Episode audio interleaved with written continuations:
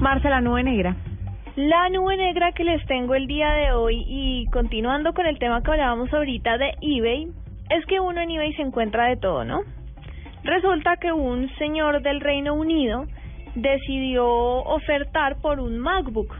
Sí. Estaba buscando uno, encontró uno que estaba medio barato y empezó a ofertar. Finalmente, él ofreció 460 dólares y se lo aceptaron. Ganó esa subasta en Ujú. eBay, 460 dólares que son como cuánto?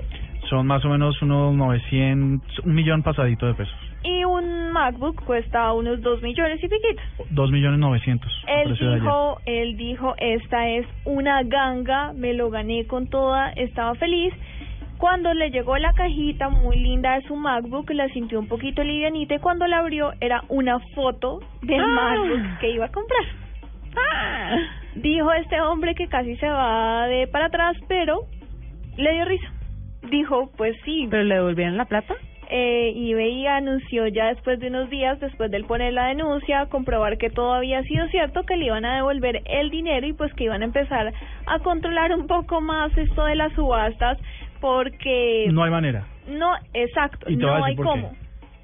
Porque es que los términos y condiciones de eBay dice los que tú vas a tú vendes lo, el producto como se ve en la foto.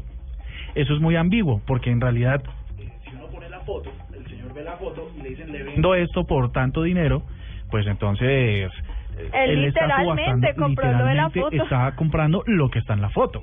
Luego es más ambiguo, eh, correcto de eBay que eh, haga que haga ese esa esa reparación al, al usuario y tampoco creo que pueda castigar al vendedor porque así funciona la vida así funciona. Lo, impor- lo importante es que le van a devolver el dinero, los 460 dólares que pagó por una foto de MacBook, que de verdad me causó mucha gracia, pero me parece una nube negra que la gente haga esto, o sea, y como dice Andrés, no lo pueden castigar, no pueden hacer nada ahí para controlar la cosa, pero pues que no se dañen estos estos estos portales para compra y venta con ese tipo de cosas, ¿no?